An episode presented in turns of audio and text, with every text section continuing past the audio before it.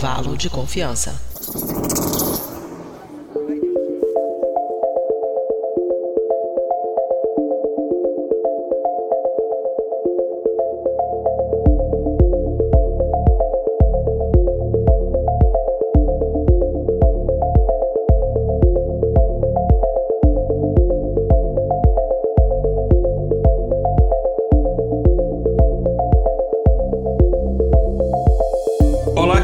Querido ouvinte do Briden, está começando mais um episódio do Intervalo de Confiança, uma distribuição uniforme de pensamento crítico. Este é o nosso episódio 169, e aí talvez a gente possa falar que é o nosso episódio dos sonhos, enfim, não sei. É, na verdade, literalmente é o nosso episódio dos sonhos, né? Enfim, o episódio começa já já, já vou apresentar quem está aqui fazendo esse episódio comigo, mas, como é de praxe todas as vezes, vocês vão ouvir agora um breve recado da nossa produtora, a Mariana Lima, e já já a gente volta.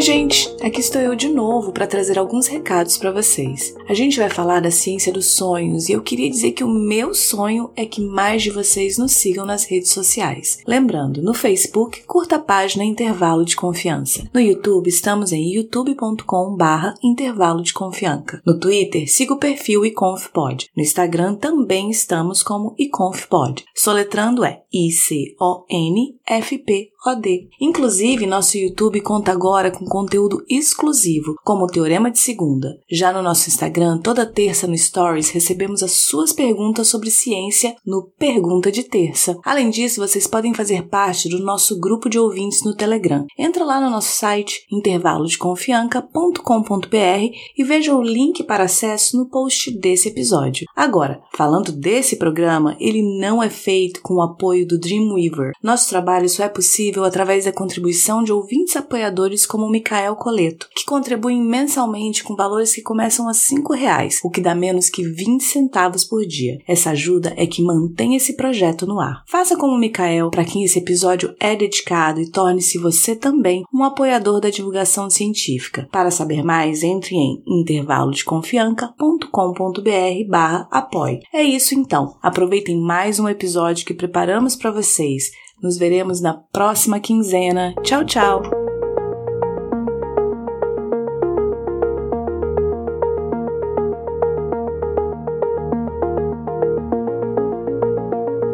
É isso então, gente. Como diria, enfim, nosso querido amigo Morpheus, né? Nós somos o sonho de tudo que já foi. Mas quem não foi e está gravando aqui sou, primeiro, eu tô aqui falando, é o Igor Alcântara, e está aqui comigo a também é, minha colega em vários sentidos aqui no trabalho, aqui no podcast. Matemática, cientista de dados e, acima de tudo, carioca, direto lá da Pavuna, Alane Migueles. Qual é, Alane? Virou uma especificação ser carioca. É. Oi, gente. Bom dia, boa tarde, boa noite. Eu achei que você ia falar, quando você falou também, assim como eu, achei que você ia falar que eu era Igor Alcântara também. É, né? Ainda não encontrei. Inclusive, é uma história muito boa do Dostoiévski quando o cara encontra o seu duplo, né? Tipo, mas não, não ainda não rolou comigo, não. Mas vai que. Uhum. Mas e, e Alane? Cara, a gente vai falar hoje sobre sonhos. Sim. É, mas não no sentido. Tem vários aspectos que a gente pode falar, né? A gente vai, falar, a gente vai hum. dar um, um texto um pouco histórico de como a gente entende isso, a gente vai falar de mitologia, fazer todo esse tipo de coisa, mas obviamente a gente é podcast de ciência, a gente vai falar sobre a visão da ciência em relação a isso, o papel que isso tem na evolução, etc. Mas eu quero começar com uma perguntinha. Qual foi o último sonho que você lembra que você teve? Caramba! Ah, é engraçado você ter perguntado, porque essa noite eu tive um sonho. Vou te é, contar. Eu sou. Não, é, não é a música, né? Vai, vai. É, eu me atirava do oitavo tava. Não, pelo amor de Deus. É. Não, cara, eu sonhei que o último ano da minha vida, na verdade, tinha sido um sonho e que eu estava novamente dando aula em escola. Eu acho que foi tipo um pesadelo, então não foi um sonho. Olha só. É, para quem não sabe, até ano passado, eu, o início do ano passado, né, eu trabalhava em duas escolas, dando aula para o ensino médio de matemática e física, e isso em si já era um pesadelo para os alunos, né? Mas eu também tinha os meus. Uhum. Então, de um ano para cá, eu tô trabalhando com o Igor, e aí tudo mudou completamente. Pra pior. Eu fico com medo. não, para muito melhor. e eu fico com medo do passado me perseguir. ai, ai. Mas enfim, é interessante. Agora, você acha que esse sonho tem algum significado? Você sonhou com número, não, né? Pra gente poder jogar, fazer uma fezinha, não, né? Joga um animal? Não, não. Inclusive, quando eu sonho com alguma coisa, é, ou numérica, ou palavras mesmo, eu sempre fico tentando prestar atenção no que, tá, no que eu tô escrevendo, no que eu tô lendo, e eu nunca consigo ver. Inclusive, eu já ouvi falar que é uma característica dos sonhos, né? Então, se você não souber se tá acordado ou sonhando, você pode tentar escrever, ler alguma coisa. Se ficar tudo misturado assim, é porque você tá sonhando, então.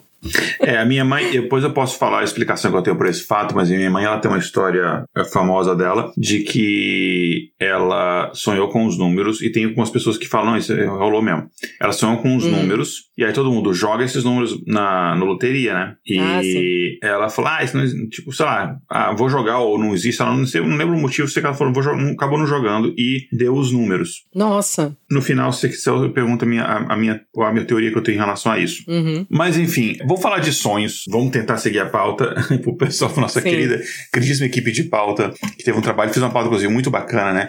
O sonho, ele é uma, ele é uma experiência universal. Ele, claro que o conteúdo de sonhos e tal, isso tem muito a ver com a experiência de cada um, mas o fato de sonhar, se isso não é uma coisa exclusiva de determinado povo, civilização, é, de determinada época, até onde se tem registro histórico, ou seja, registro escrito, que a gente tem conhecimento, existe sonho. Os sonhos são escritos na literatura, na história, na, né? Você pega, por exemplo, até mesmo livros sagrados. Então, ele, ele é uma experiência universal e, por conta disso, ele é objeto de estudo, de interpretação há milênios. Né? E o que, que a gente quer trazer aqui é o que, que a, a, a ciência estuda sobre isso, o que, que a ciência tem a nos dizer sobre isso, se os sonhos eles têm algum significado e se o fato de sonhar tem alguma importância para a nossa vida, principalmente no, do ponto de vista evolutivo, né? porque é uma coisa, é um processo químico que acontece no cérebro e pode ser que haja algum motivo evolutivo. Não vou dar spoiler aqui no, no, sobre isso, né? Então, enfim, basicamente nesse episódio a gente vai explorar as curiosidades é, sobre o sonho, a parte da ciência, vamos falar de algumas pesquisas, de algumas coisas intrigantes que foram descobertas em relação a isso. Mas antes, vamos é, trazer aqui algumas curiosidades sobre os sonhos, né, Elaine? É, isso aí. Como você falou, né, não é uma coisa específica de um grupo, de uma cultura, enfim, todo mundo sonha. Então, mesmo que você não se lembre dos seus sonhos, é provável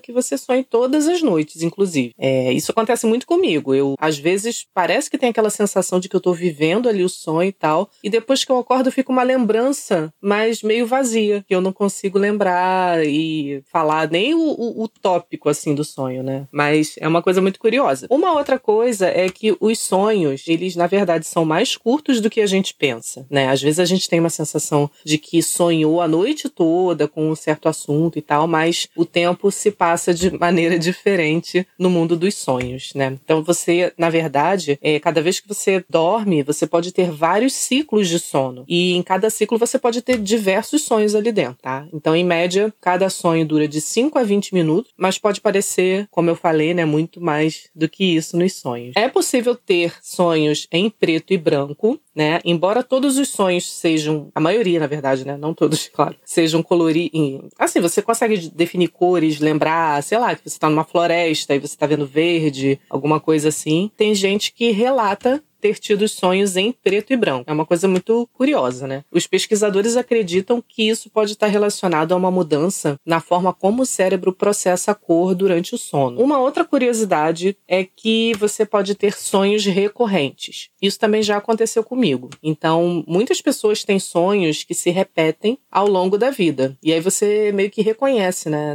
Nossa, eu já sonhei com isso e tá voltando. E esses sonhos podem ser fascinantes ou perturbadores, né? Pode ser um sonho legal ou aterrorizante, né? E podem ser causados por questões não resolvidas na sua vida consciente. Então, isso se reflete também nos sonhos. Sonhar pode ajudar a melhorar as suas habilidades. Pessoas que praticam habilidades em seus sonhos podem melhorar a sua habilidade na vida real também. Isso acontece porque o cérebro está praticando essa habilidade em um ambiente seguro e sem riscos. Isso acaba refletindo também, né, quando a gente está acordado. Acho que eu vou passar a sonhar com data science. É isso que eu te perguntar. Já aconteceu com você? A pergunta segue para os ouvintes. Depois, quem não tiver acompanhando ao vivo pode comentar nas redes sociais ali. E para quem estiver acompanhando ao vivo pode comentar aqui que a gente vai ler os seus comentários. Um abraço pessoal que está acompanhando ao vivo. Mas já aconteceu você tá com um problema, às vezes o problema na faculdade, no trabalho, é um problema um pouco mais, uhum. digamos assim, técnico, não um problema complexo, sei lá, tipo, não tenho dinheiro. mas assim, pode ser também, mas enfim. Seria um sonho bem recorrente. É, mas algum problema que você sonhou com a solução desse problema e aí depois você acordou, foi testar e deu certo? Sim, Inclusive, eu, eu ia dizer que eu não me lembrava do que exatamente, mas isso já tinha acontecido. Mas eu, eu achei que você ia perguntar, tipo assim, se eu já tinha sonhado com alguma situação que eu tava vivenciando mesmo, mas não a solução em si. Mas é engraçado que uma vez eu tava fazendo um, uma coisa pro trabalho mesmo, e como você sabe, a gente escreve código e as coisas têm que funcionar. Tem? E tinha uma coisa que tava. Nunca me contaram essa parte, não, tô brincando. Deveria. Né? Era bom que funcionasse. E tinha uma coisa que estava me martelando ali já há alguns dias sobre. Era alguma função de tempo, alguma coisa assim que tinha que colocar no código, né? Sempre data, dando dor de cabeça pra gente, né? E aí eu meio que sonhei com, com uma coisa e quando eu acordei isso estava muito claro na minha cabeça. Era uma dica que eu dei para mim mesma quando eu tava dormindo, eu acho. Que era, sei lá, meio que botar. É, era alguma coisa para comparar as datas e tal, e eu não tinha o relatório relatório atual, daí eu gerei os dados com a data anterior. Tipo, botei, voltei dois dias no tempo pelo código. E aí eu vi os números e eles estavam batendo com o relatório que eu tinha, que era dessa mesma época. Aí eu, meu Deus, eu acho que eu sonhei com isso. Tá? Apesar de eu não lembrar claramente, eu acordei com essa ideia. Então eu associo isso realmente a algum sonho que eu devo ter tido, né? Eu, eu já sonhei, isso aconteceu comigo várias vezes, de sonhar que tá com algum problema e às vezes problemas extremamente assim complexos, muito complexos complexos. E eu não tenho ideia de como resolver assim. Aí vou dormir, acordo e sonho com aquilo. E nitidamente eu tenho um sonho que eu tava fazendo aquele problema e eu sonhei com a solução. Já tive sonhos de alguém chegou e contou para mim, pessoas que, tipo, eu nem conheço. Tipo assim, não existem de verdade, sei lá. Uhum. Ah, não, faz tal coisa e tal e tal e tal e tal. E funcionava várias e várias e várias vezes. Então isso é uma coisa interessante que você falou que Demais. ele pode ajudar a melhorar suas habilidades. E olha só, as horas que eu trabalhei durante o sonho, eu nem cobrei. é, senão você ia receber só em sonho também. Né? Exato. uh, mas que mais aí? Muito bom. E assim, como a gente falou que todo mundo sonha, né? Os animais também sonham. Então, quem tem bichinho em casa aí já deve ter visto o, os olhinhos se mexendo fechado, assim, a pálpebra movimentando, né? Ou dando. Eu tenho três gatos em casa e um cachorro. Não, eu já, já observei em todos eles, quando eles estão dormindo pesado, eles dão tipo uns trimeliquezinhos, assim, com com a patinha, com, com, o focinho, né? E aí a gente já sabe que eles estão sonhando. Então, mas isso acontece também com pássaros, né?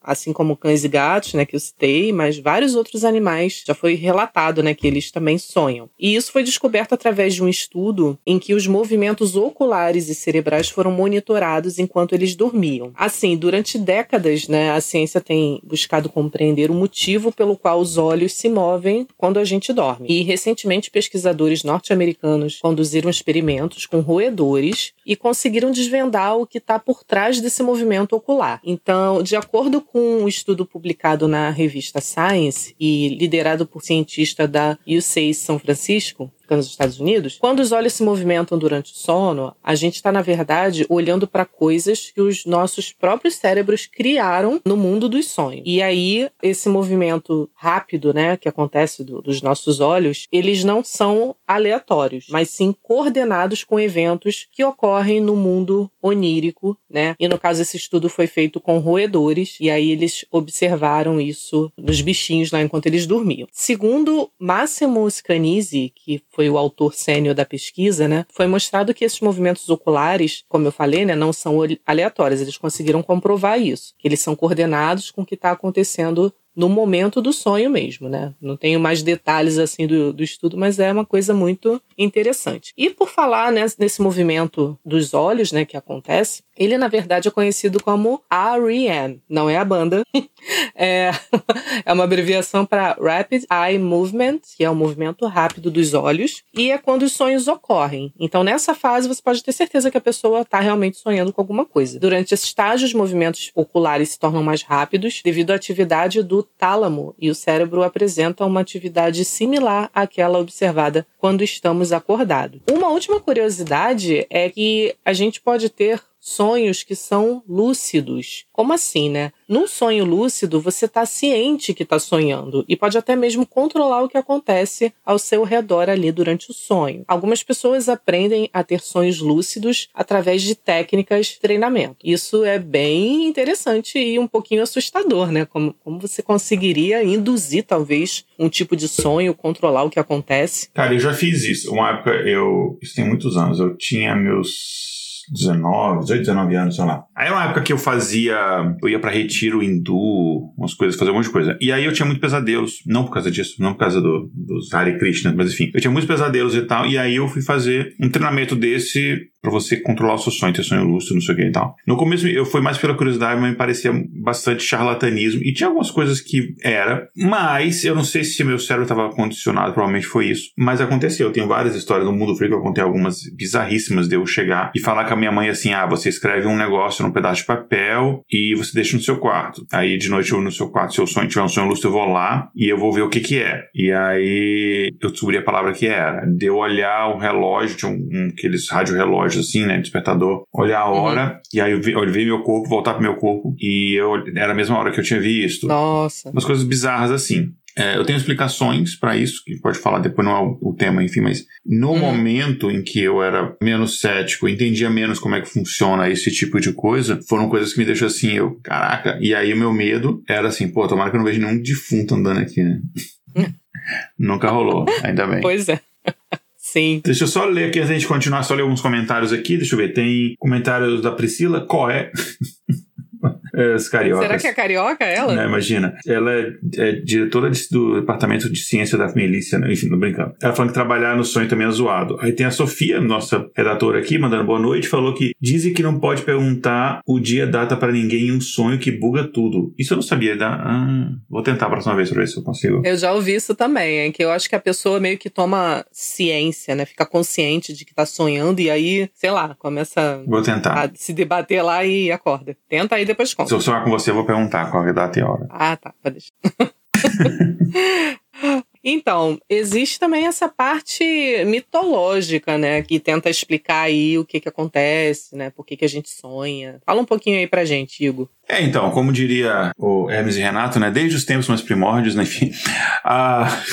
o sonho tá aí. o sonho tá aí, tá aí. Enfim, a mitologia a gente sabe que foi uma das primeiras todas as mitologias, né? E quando eu falo mitologia, que a gente chama de mitologia, mas é a, era a religião dessas pessoas, né? Então, seja mitologia grega, romana, suméria, cristã, todas as mitologias, elas têm algum tipo de explicação ou menção que seja aos sonhos. E a maioria é interpretado como uma forma de uma mensagem divina, de uma premonição, é, ou divina, seja de entidades divinas ou mesmo de antepassados, né? E, e era visto como uma forma de você se comunicar com os deuses ou com o mundo espiritual. É, isso, obviamente, até hoje. Né? Tem muita gente que faz algumas coisas, não, porque isso aqui eu, eu, eu, tive essa revelação em sonho e tal. Mas enfim, então, passando aqui pelas que a gente mais, mais estuda mesmo, né? E depois a gente vai para algumas que a gente menos estuda. A, na mitologia grega, por exemplo, né? Um, um dos berços da civilização ocidental, o deus dos sonhos é um dos das figuras, depende do momento que você vê da mitologia grega, né? É o nosso querido amigo Morfeu, né? Que ele tinha a capacidade, segundo essa mitologia, que é, é difícil a gente não entrar em Sandman, né? Mas enfim, de assumir diferentes formas e aparecer ali nos sonhos das pessoas, né? E dizem que ele tinha capacidade que na, na mitologia grega, os deuses também tinham essa capacidade de sonhar, e ele enganou até deuses como Zeus, né? Para poder é, ajudar mortais em seus sonhos e tal. E, na verdade, é como eu falei, né? Essa figura do deus grego, é mais, ela é mais da, do sonho é mais complexa que isso, mas esse, o Morpheus, digamos, é um dos mais conhecidos por ter esta função. Já na mitologia egípcia, e voltando um pouquinho aí, o sonho também é visto como uma forma, um meio de comunicação, né, com os deuses, especialmente com o deus Torth, não é o Thor, é Torth. Meu egípcio antigo tá muito enferrujado, então vou falar ah, como quando eu, né? Uh, que era, e ele era considerado, enfim, o, o, o deus dos sonhos e da sabedoria. E os egípcios também acreditavam que através dos sonhos era possível você obter conselhos e até previsões para o futuro. E mais uma vez, no final, a gente pode falar o que, que essas previsões sobre o futuro querem dizer. A minha mãe já sonhou, toda vez que eu vou viajar, minha mãe sonha que eu vou morrer. Até agora, Ai, ela acertou 0% das vezes. É. é Espero que continue assim. Pois é. Na cultura dos nativos australianos, né, que a gente costuma chamar de aborígenes, os sonhos eles eram vistos como fonte de conhecimento ancestral, que era transmitido uhum. por meio de histórias e lendas. A gente está falando de um povo de tradição oral. Eles não, não tinham essa tradição escrita. Então, uhum. e eles acreditavam né, que os sonhos, é, eles eram tão... O mundo dos sonhos ele era tão real quanto o mundo físico mesmo, né? Uhum. E por conta disso, você conseguiria interagir com esses seres que apareceram nos sonhos, obter ali conselhos, previsões sobre o futuro, coisas que entregavam a, a sociedade a eles ali no dia a dia. Aí, a mitologia romana, você tem o Somos, Somos, que era o deus dos sonhos, que era basicamente retratado como, imagine só, um homem dormindo e segurando um ramo de papoulas. Papoulas, né? Nossa Olha. famosinha planta que, enfim, que a gente faz. Específico. É, que a gente faz algumas, algumas drogas, digamos assim, né? Hum. E se alguém quiser saber receitas para fazer essas drogas, a gente tem uma das nossas ouvintes aqui, a Priscila, que está acompanhando, ela deve saber fazer, porque ela é é química. E é basicamente para isso, é basicamente para isso que serve a faculdade de química. Tô brincando antes que as pessoas venham me odiar. Extrato, fazer extrato de papoula. É, não, drogas. Né? Tô brincando que as pessoas venham me odiar, tá? Enfim, acreditava-se que ele não só governava o mundo dos sonhos, mas ele usava esse mundo dos sonhos para enviar profecias para as pessoas, né? Aí na mitologia uhum. nórdica, os sonhos também eram vistos como uma forma de comunicação entre os deuses e as pessoas, mas também entre uh, o mundo espiritual, enfim, as pessoas que já tinham morrido, né, os ancestrais. Uhum. E tinha uma deusa chamada Not, que ela governava, era a deusa da noite e dos sonhos. E o filho dela, Delngir, eu não vou saber falar esse nome direito, ele era responsável por trazer a luz do amanhecer. É interessante que tinha essa figura do oposto do sonho, né? Achei que era o sol. É. Aí, na, na mitologia chinesa, os sonhos eram associados com o conceito de Qi, não sei se é assim mesmo que fala, que basicamente é essa energia vital que flui pelo corpo. E acredita, acredita na mitologia chinesa hum. que os sonhos são influenciados por esse Qi, que, que pode ajudar, então, a equilibrar a energia. Acho que é Qi, sim. Qi, né? Acho que eu lembro do no Dragon Ball Z que eles falam. Eu conheço mais mitologia hindu, né? Que foi o que eu estudei mais. Então, chinesa eu não conheço tanto. Mas não pergunte o deus da mitologia, o deus do sonho da mitologia hindu, que eu não vou lembrar os nomes. Eu sou muito ruim de nome. Enfim. Uhum.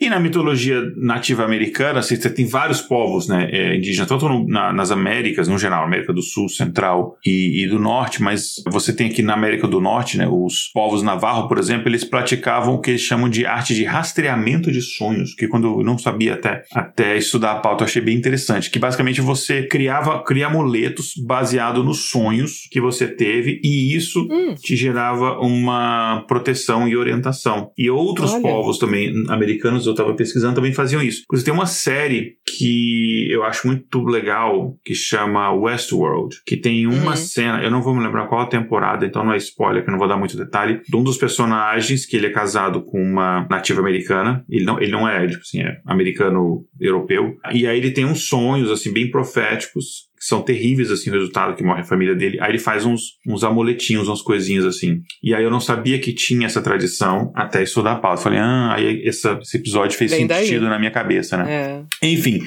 Então, no, então, no geral, a gente vê nas mitologias, elas, os sonhos com algumas pequenas nuances, assim, mas elas têm basicamente a, mesmo, a, a mesma ideia de significado, a comunicação com outra, outro mundo, ou pessoas ou Sim. entidades que são não acessíveis, né? Deuses, pessoas que já morreram, e também essa questão de premonição. Então, são basicamente as duas temáticas em relação à interpretação dos sonhos, né? Ah, uhum. Daí a gente pula aí já para o século atual, né? Para o século XXI, e falando mais da cultura ocidental, os sonhos eles são vistos hoje em dia de diversas maneiras, né? Você tem um interesse cada vez mais crescente em você explorar e compreender várias facetas da, da experiência humana humana, incluindo aí o mundo dos sonhos, e pelo lado da ciência, obviamente, mas também pelo lado de espiritual. Sempre houve esse interesse das religiões né, na, na, questão dos sonhos e não vai deixar de existir, né? É, e também até mais questão de autoconhecimento, né? Quem já fez terapia aqui vai ver que dependendo da linha de pensamento que o terapeuta segue, essa questão de conversar sobre os sonhos e, e interpretação do, do, sonho, não o significado literal do sonho, mas o que, que aquilo significa, o que, que o seu, seu cérebro está tentando trabalhar ali, é, tem uma importância muito grande, né? Uhum. E mesmo assim, a gente ainda, muitas pessoas ainda têm um, um desconhecimento do que significa o sonho sonho ainda é essa coisa misteriosa, sobrenatural. A gente não dá tanta importância pelo que a gente sonha como talvez deveria, né? E, enfim, algumas vertentes da psicologia, como eu falei, elas encaram, o, o elas veem o sonho como uma expressão, é, uma forma da, do inconsciente seu se expressar. E, enfim, eu não sou, não sou psicólogo, então posso estar falando alguma besteira, mas o conhecimento que a gente tem, na pesquisa que a gente fez de pauta e o conhecimento que a gente tem, que a gente estudou, é, algumas correntes da psicologia acreditam nisso, né? E aí você pode utilizar isso como uma ferramenta para o seu autoconhecimento, que para mim é uma das coisas mais incríveis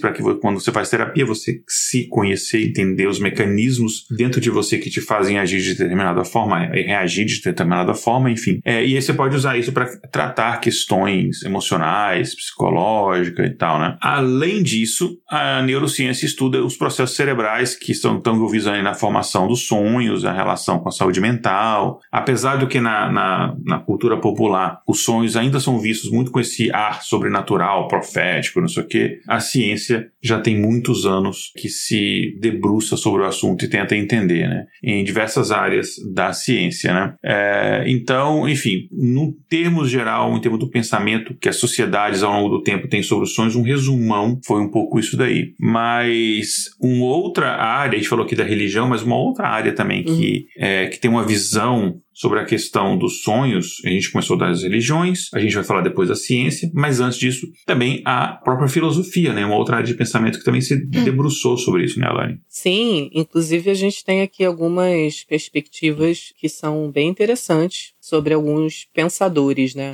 Começando por Platão, né? Ele acreditava que os sonhos eram uma forma de comunicação divina com os deuses, né? Transmitindo ali mensagens importantes por meio dos sonhos. E ele também acreditava que os sonhos poderiam ajudar a revelar verdades ocultas e acessar o conhecimento intuitivo. Já segundo Aristóteles, ele propôs uma teoria de que os sonhos são causados por estímulos sensoriais aleatórios que ocorrem durante o sono, que são interpretados pelo cérebro, no caso, né, é, de acordo com a nossa experiência e também as nossas memórias. Já falando sobre Freud, que é famoso pela sua teoria psicanalista dos sonhos, né? E essa teoria sugere que os sonhos, na verdade, são uma forma de expressão de desejos e impulsos reprimidos, que não podem ser expressados abertamente quando a gente está num estado de vigília, ou seja, acordados, né?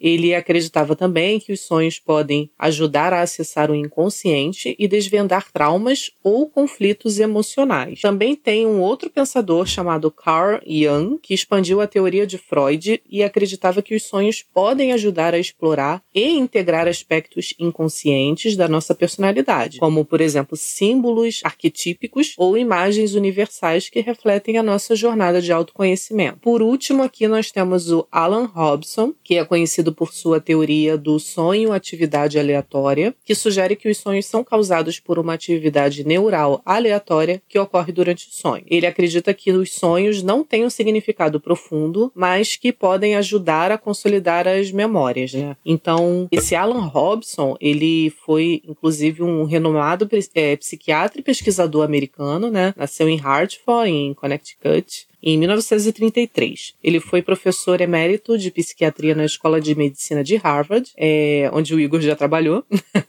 onde fundou o Laboratório de Neurociência do Sono, em 1975. É, Robson é amplamente conhecido por suas contribuições para a pesquisa do sono e também dos sonhos, né? especialmente por sua teoria do sonho como uma atividade de síntese cortical. Ele é autor de diversos livros e artigos científicos sobre o tema e é considerado um dos maiores especialistas em sonhos da atualidade. Então a gente vê aí que alguns pensadores já iam mais para essa linha da, dos estímulos aleatórios né? Mas outros não, já viam alguma, alguma coisa mais profunda por trás disso. Pois é, a gente falou então de religião, a gente falou de filosofia e vamos falar um pouco mais das, da ciência em si, o que, que a ciência tem feito de modo a gente entender. A gente sabe que a mente, quando eu falo mente, assim, não existe uma diferença entre mente e cérebro, né?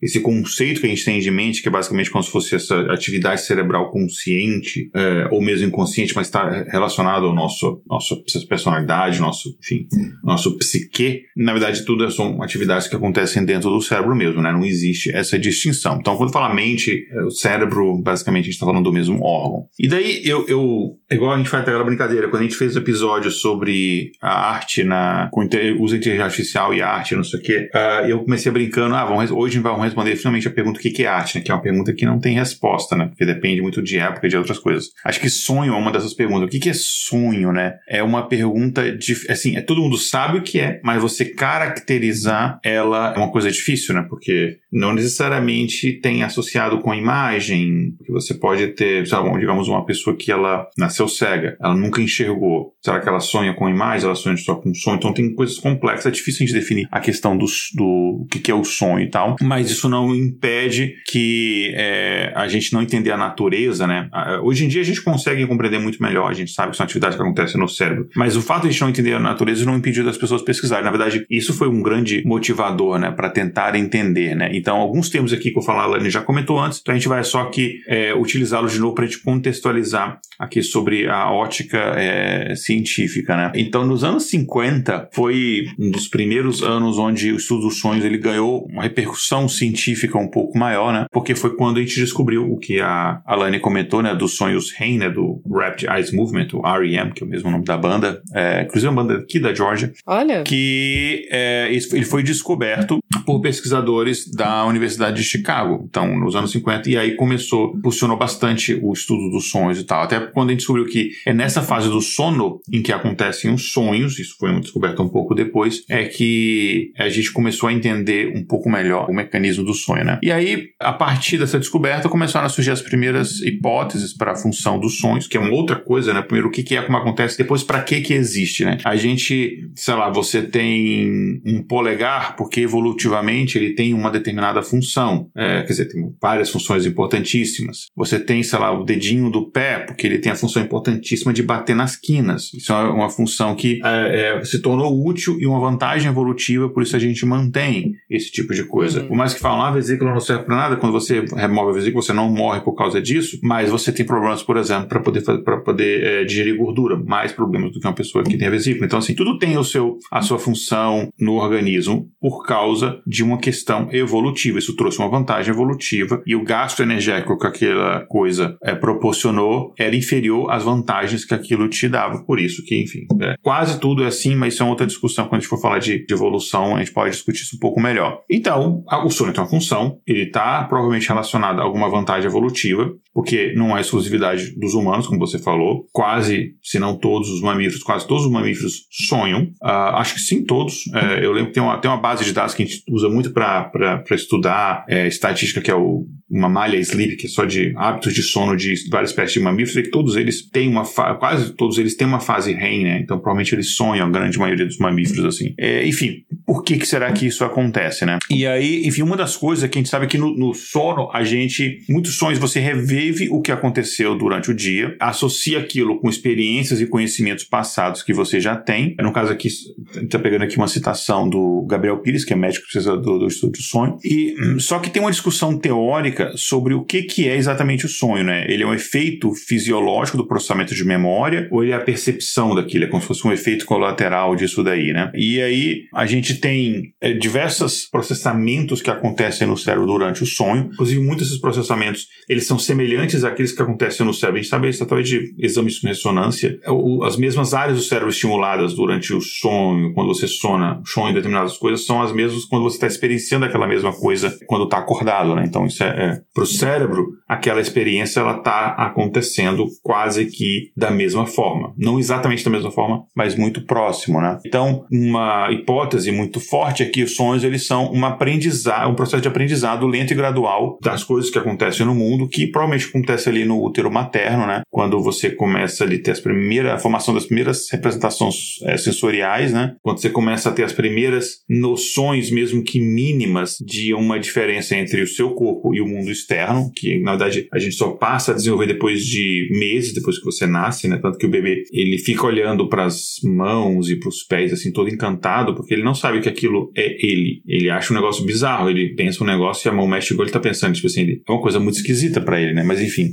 Então isso é um, um, um dos, uma das, das hipóteses. E o sonho é basicamente uma experiência que acontece durante o sono. Esse negócio de sonhar acordado é só uma moda de falar, né? O sonho, de fato, ele acontece durante o sono. Se você tem uma experiência semelhante a sonho e você está acordado, não diz não é sonho, não diz é alucinação. Outra coisa. São atividades parecidas. Não, mas é sério, são atividades em termos de comportamento do cérebro parecidas. Sim. Mas, obviamente, são, são bem diferentes. Verdade. Enfim, então você pode ter experiências como visuais, sonoras, mesmo emocionais, então, tanto sensoriais quanto psicológicas. Em muitos sonhos elas parecem bastante reais enquanto você está vivendo o sonho, né? É, e aí, enfim, alguns mais intensos, outros menos intensos, ou mais vívidos, é, outros menos vívidos. Vive no sentido de que você tem uma semelhança muito grande daquilo com a realidade. Alguns mais lúcidos, menos lúcidos, você tem menos ou mais é, sensação de que você está em, em, em sonho, né? Então, esse é outro uhum. conhecimento que a gente tem que tem diferentes tipos de sonho, ninguém sonha igual a outra pessoa. É, mas existem coisas em comum que a gente consegue é, generalizar e estudar. A gente também sabe que o sono, não o sonho, mas o sono, ele é um processo cíclico, né? E cada ciclo tem vários estágios, então você tem é, basicamente duas fases principais. Você tem esse sono do REM, né, do REM, é, que são esses movimentos rápidos dos olhos, e você tem o sono, o outra fase que você não está nesse processo, né? Durante esse sono que chama de no REM, é, que seus olhos eles estão mais descansados, digamos assim, você tem uma diminuição gradual da atividade cerebral e nesse ponto é mais difícil você acordar alguém. É, a pessoa está mais ali num sono profundo. Já durante o sono REM, o cérebro está muito ativo, a respiração ela está mais irregular, acontece um aumento do fluxo uh, sanguíneo para o cérebro e é nessa fase, como a Lani já comentou, do sono que acontecem os sonhos, é, principalmente aqueles que são mais mais vívidos e mais intensos, tá? Uhum. É, e aí,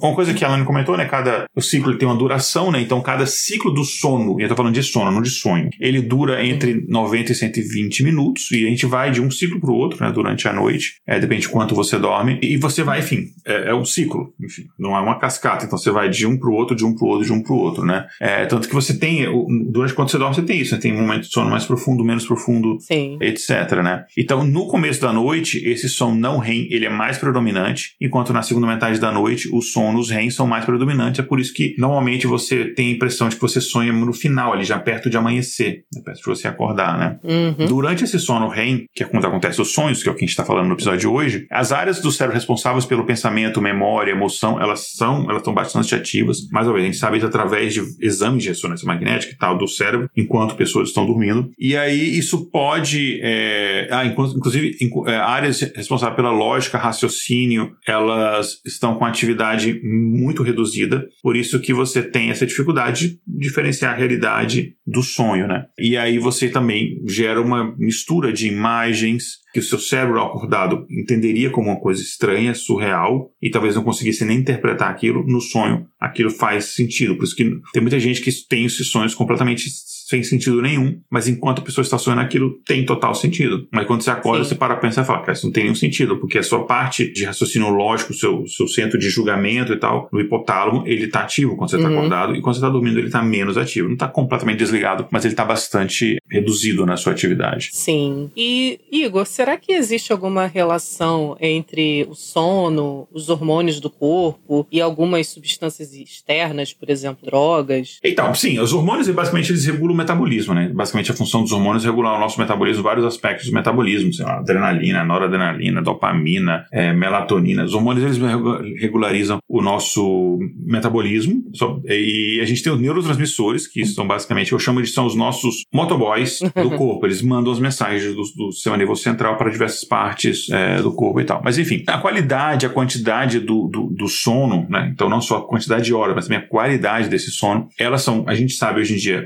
fundamentais fundamentais para nossa saúde física e mental. Você não dormir. Mas se ficar, ah, mas eu não fiquei fazendo nada, eu nem cansei, mas você não dormir prejudica bastante. Você acorda até com a sensação de estar fisicamente, até mentalmente cansado. Inclusive, a gente lançou no nosso canal no YouTube recentemente um vídeo do Teorema de Segunda que a gente fala por que, que a gente fica, sente o cérebro cansado. Então, a pessoa pode dar uma olhada lá depois. Mas, enfim, os sonhos, eles acabam desempenhando um processo importante nessa mesma qualidade mesmo do, do, do sono e tal, para a gente poder executar essas funções fisiológicas importantes que acontecem durante o sono, não só de descanso, mas também aprendizado e memória, né? Então, quando você está dormindo, o cérebro ele vai, uma das funções, uma das coisas que ele faz é consolidar as memórias, é como se ele estivesse é, registrando as memórias, entre aspas. É, a gente tem muito cuidado, que tem essa metáfora, né, que do cérebro ser como se fosse um computador, memória do cérebro como se fosse memória de computador, mas são coisas completamente diferentes. Então é uma, uma metáfora que dificulta o entendimento em vez de ajudar. Mas enfim.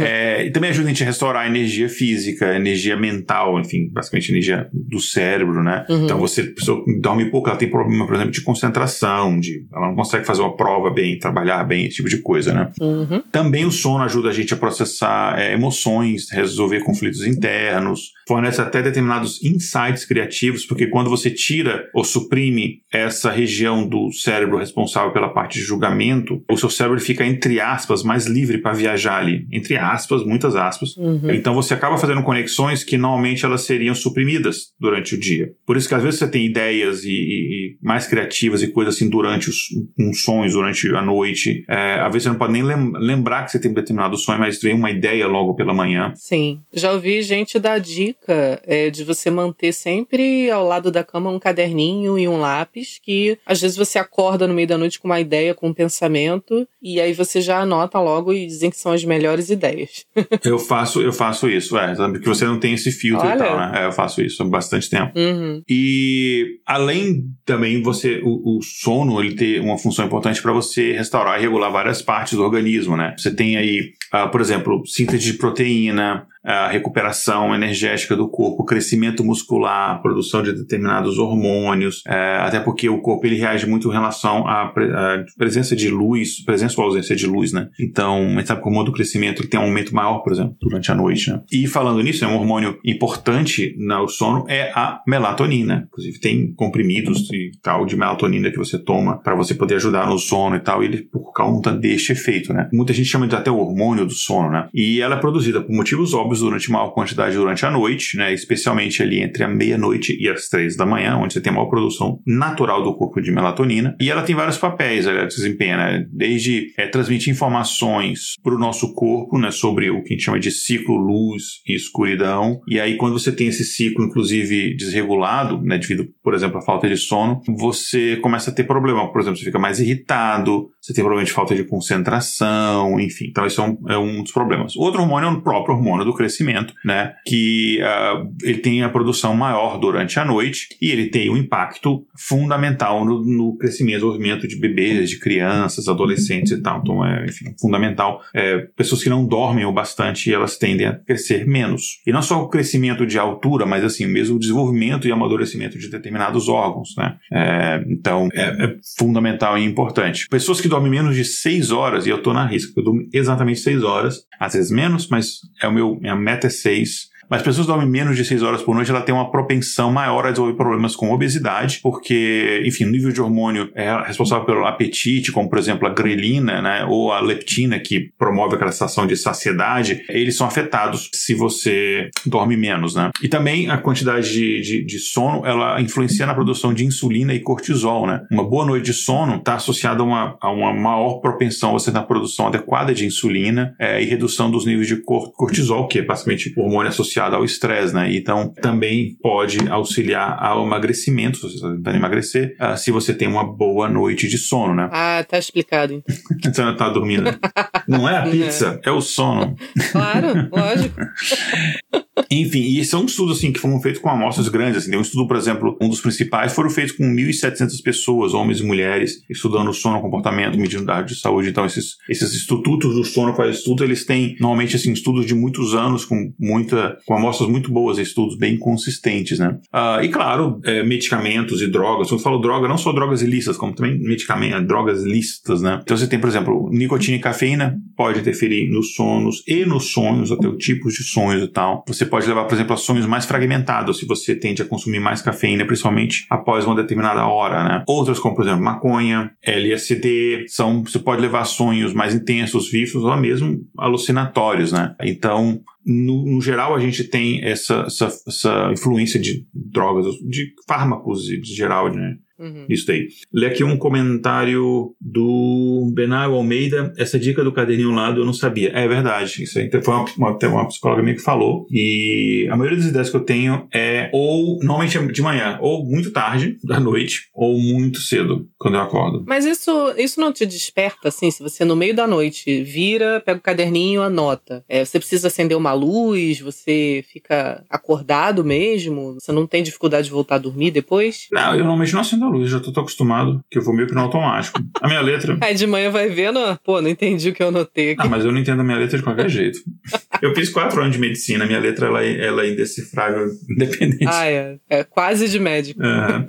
Enfim, mas é, vamos. O, o Benai comentou que ele gostou de. Ó, o Mikael já entrou no clima, falou boa noite, boa noite. Mas ainda não vai dormir, não, calma. A gente ainda tem mais. Antes, antes de chegar ao próximo sono, a gente tem mais episódio. Mas falando aqui, o Benai comentou aqui né, que ah, é uma dica boa, mas a gente tem mais dicas para pessoa ter uma boa noite de sono? Sim, como o Igor falou, gente, dormir bem é uma necessidade diária, né? Mas é, estabelecer uma rotina adequada de sono requer um pouco de dedicação. Como tudo que a gente vai fazer para encaixar numa rotina, né? Ir academia, rotina de alimentação, rotina de qualquer coisa do trabalho. É, isso ocorre porque várias atividades do nosso dia a dia afetam diretamente a qualidade do sono, né? Como alimentação, prática de exercícios físicos, hábitos noturnos. Então, lá vão algumas dicas aqui para você ter uma boa noite de sono. Então, tente dormir e acordar na mesma hora todos os dias, incluindo finais de semana e durante as viagens. É, então, assim, não é porque tá de férias, que tá, sei lá, lá em Cancún, que você, uh, vou acordar meio-dia. Não, tenta acordar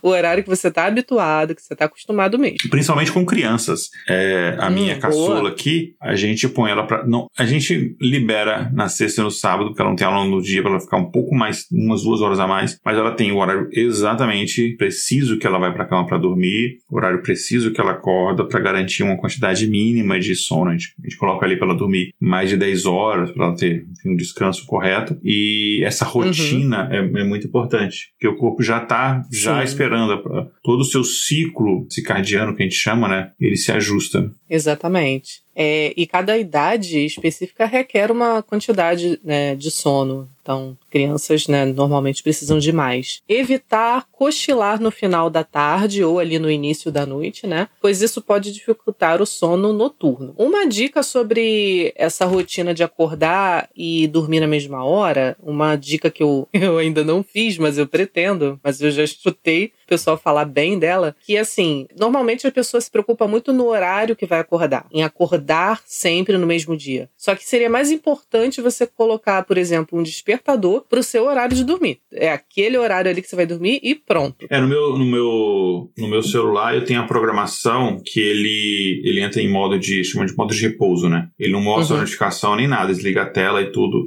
todo o dia, na hora que eu me proponho a dormir. Então ele todo dia Isso ele põe lá, lá, acho que é 11, 11 e meia da noite, ele pum, ele desliga e, quer dizer, não desliga, mas ele... Aí você já vai, você vai se acostumando já que está chegando o horário. Né? Isso. Né? Nessa hora eu já tô ali, já, já tô deitado, já tô meio que já, já fiz minha meditaçãozinha e já tô pronto pra... Tá no embalo. Já tô no embalo pra chegar aos braços de Sandman. Isso aí.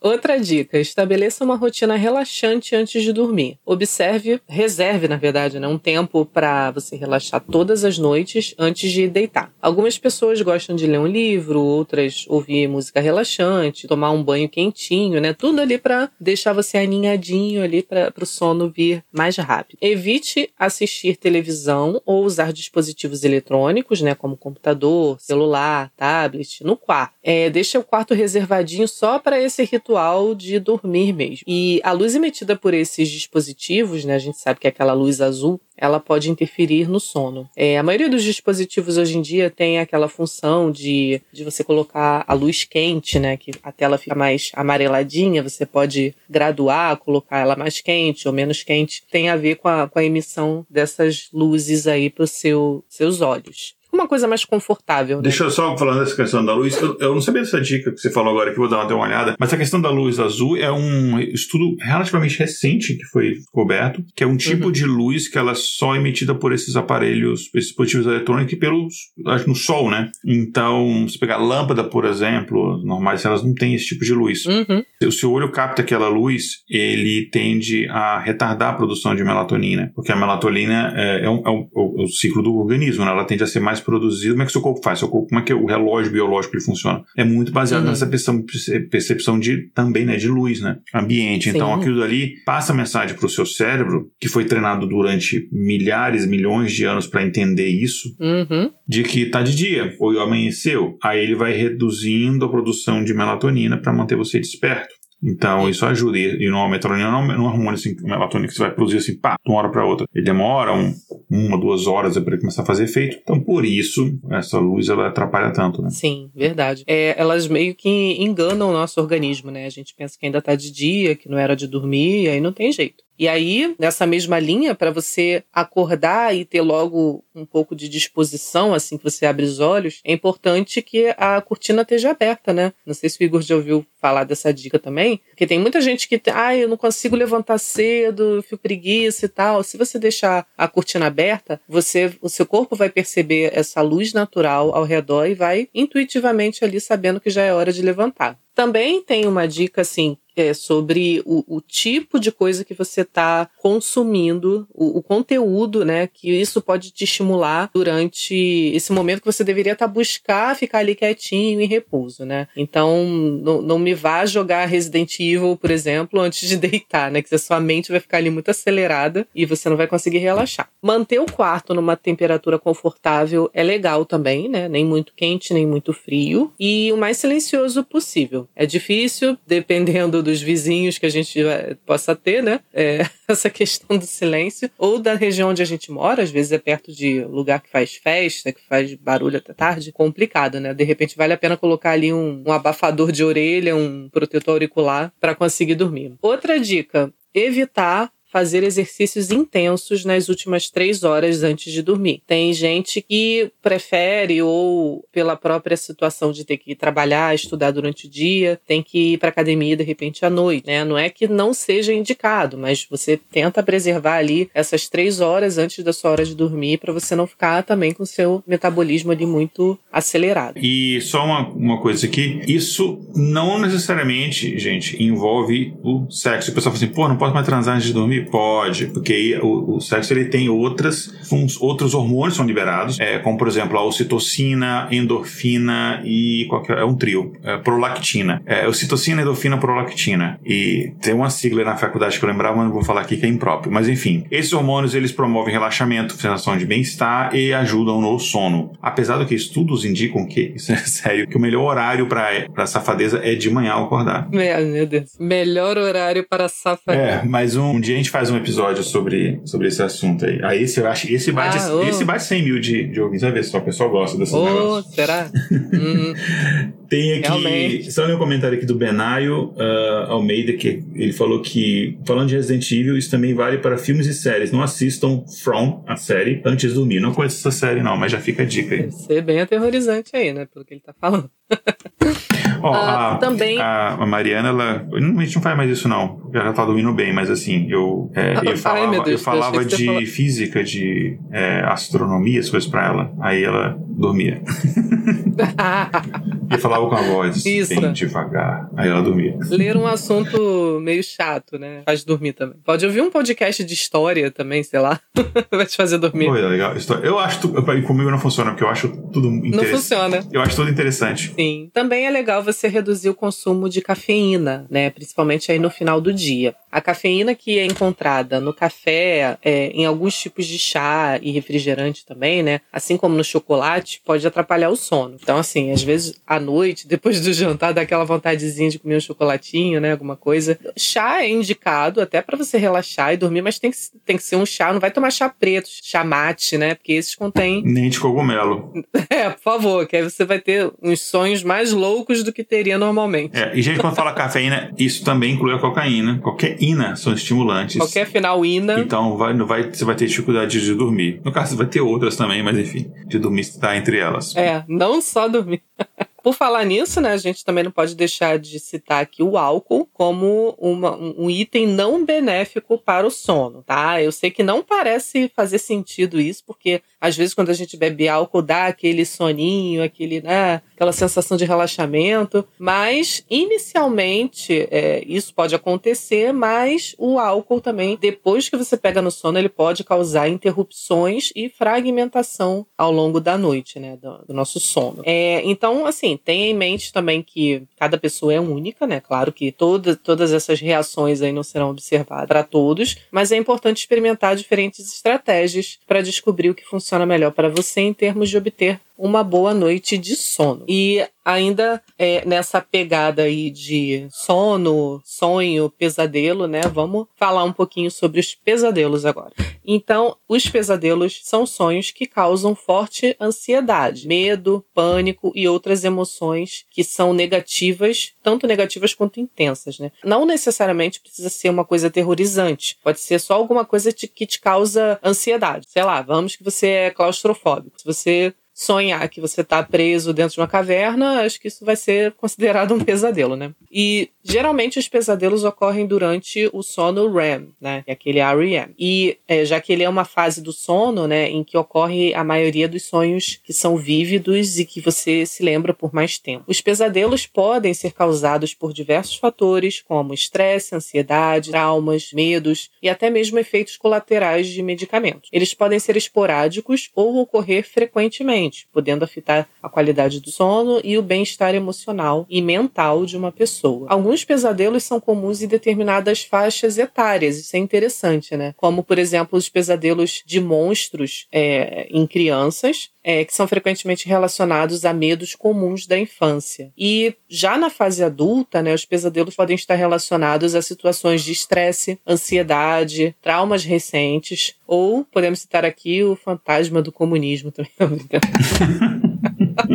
É, tem gente que tem pesadelo. Uh, sem razão. Uh, então, assim, existem diversas técnicas para lidar com pesadelos, né? Como, por exemplo, manter uma rotina de sono saudável, evitar atividades que sejam estressantes, principalmente antes de dormir, praticar exercícios de relaxamento, manter um diário de sonhos para identificar padrões, isso é legal. Então, quando você lembra do seu sonho, você já anota lá no seu caderninho para buscar algum tipo de, de padrão, né? É, querer entender melhor o significado disso. E e também buscar ajuda profissional se os pesadelos forem frequentes e interferirem na qualidade de vida. Isso é muito importante. Em alguns casos, a terapia pode ser necessária para ajudar a pessoa a lidar com um trauma que seja subjacente, né, que pode ser é, causado ali, é, pode ser a causa, na verdade, do, desses pesadelos. Alguns medicamentos também podem ser prescritos para ajudar a reduzir a frequência e a intensidade dos pesadelos em pessoas com transtornos de ansiedade ou de estresse pós-traumático.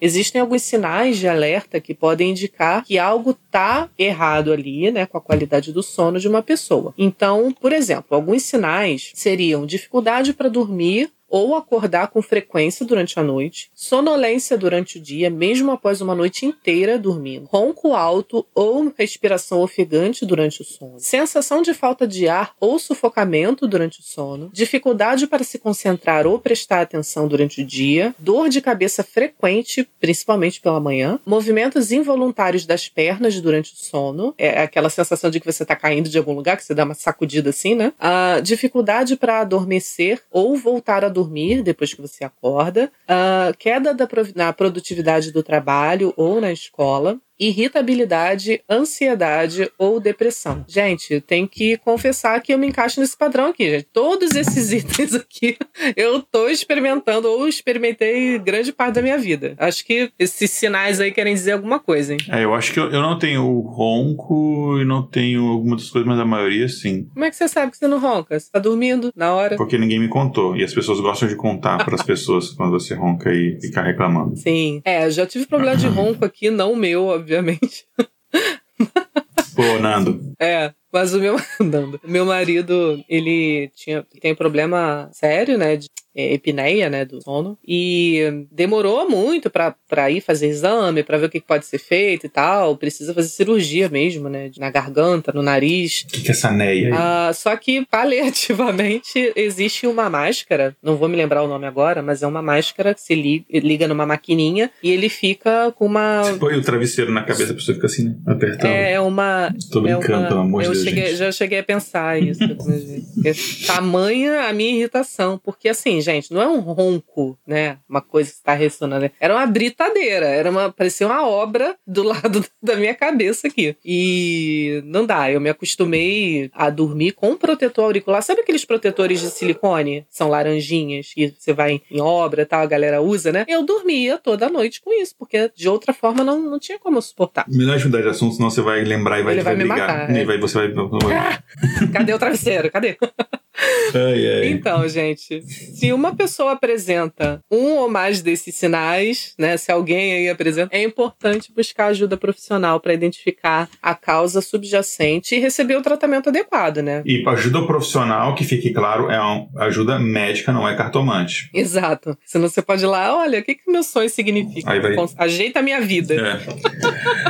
ai, ai. Algumas condições médicas, como essa que eu citei, né, da, da apneia do sono, também tem o transtorno do comportamento do sono REM e o transtorno da insônia, né? E todos esses aí podem afetar a qualidade do sono de uma forma geral, né? E também a saúde. E eles requerem tratamento médico mesmo para ser resolvido. Não é só você, ah, vou, vou parar de ver filme de terror que vai melhorar. Não é só isso, né? É, existem exames, né, Igor, para você detectar ali o que tá acontecendo durante esse período que você está inconsciente, né? Conta um pouquinho pra gente como é que é o procedimento. Então, é, o exame comum que a gente, que a gente não, eu nunca fiz. Eu acho que eu não conseguiria fazer, porque eu não eu imagino como é que eu conseguiria dormir com um monte de fios ligados no meu corpo. Conectado, né? É, Sim. mas é o que eles chamam de polissonografia. É, enfim, o nome já dá pra, pra imaginar, né? Eles vão é, é, verificar vários poliaspectos do sono e vão registrar isso, grafia. Então, daí o nome do, do exame, né? Ah, ele, é- mas ele é um exame não invasivo, ou seja, não há nenhum tipo de procedimento cirúrgico, nada assim. E ele monitora basicamente a atividade do cérebro, dos olhos, dos músculos e do coração durante o sono. E para realizar esse exame, a pessoa tem que não dá fazer em casa, né? Ah, ela tem que ir numa clínica especializada em, em estudo de distúrbios do sono. Ela vai ser colocada ali numa cama que tem, vai ter esses sensores ligados em várias partes do seu corpo para poder analisar esses vários aspectos do sono, né? E, e durante você vai dormir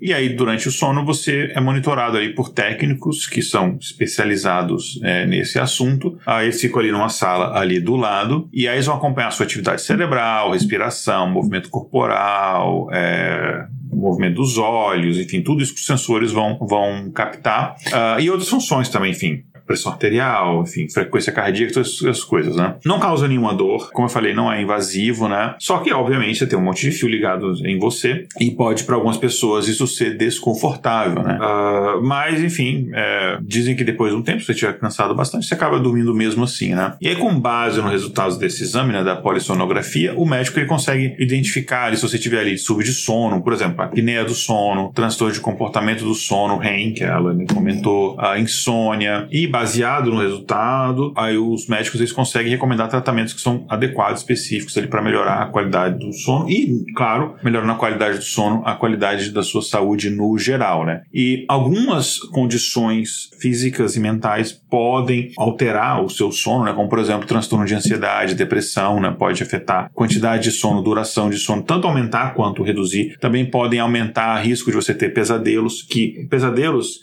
não lembro se a gente comentou, mas eles reduzem durante a vida, né? Eles são mais comuns numa determinada fase da infância, mas eles são mais comuns ali na adolescência. Eles tornam muito menos comuns na, na, na idade adulta, né? Então, você, mas mesmo, mesmo adulto, você ainda pode ter, obviamente, e aumenta se você tem esse tipo de coisa, né? E também sonhos vívidos, né? Se você tá sofrendo transtorno de ansiedade e depressão, você tem a, au- aumenta essa probabilidade. Li alguns comentários aqui. Aqui, deixa eu ver. A Sofia falando que vê True Crime antes de dormir, o Mikael falando que lê é, lê para a esposa é, às vezes antes dela dormir. Tem o Alexandre Gambatti, espero que tenha falado o nome certo, que desejou boa noite e comentou aqui. Já falaram de paralisia do sono, já tive episódio desse e não é uma experiência legal. Ah, não, ah, não sei se está na pauta, a gente pode comentar. Eu, inclusive, eu já, eu- quando eu, na época que eu fazia o Mundo Freak, a gente fez um episódio só de paralisia do sono, que é um negócio que eu já tive e é aterrorizante. É bizarro, né? É bizarro. Bizarro. E aí você tem outros transtornos do sono, tipo a apneia, né? O transtorno do sono REM, esse tipo de coisa que pode afetar o seu sono de diferentes formas. Pode ser, interrupção do sono ou redução da quantidade de sono REM especificamente, alterações do padrão. Então, tudo isso não é que você está apenas dormindo menos. O dormir com qualidade pior indica, por exemplo, que é, você tá. O seu ciclo de sono ele tá. Ele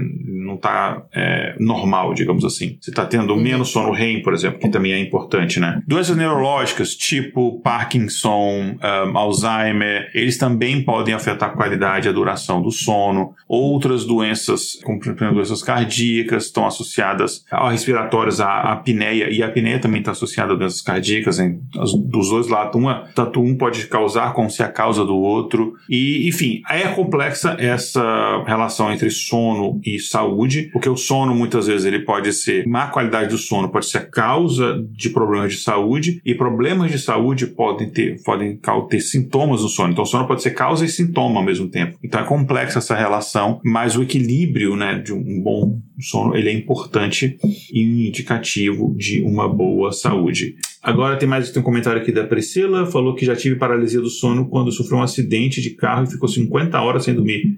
Nossa. Hum, nossa.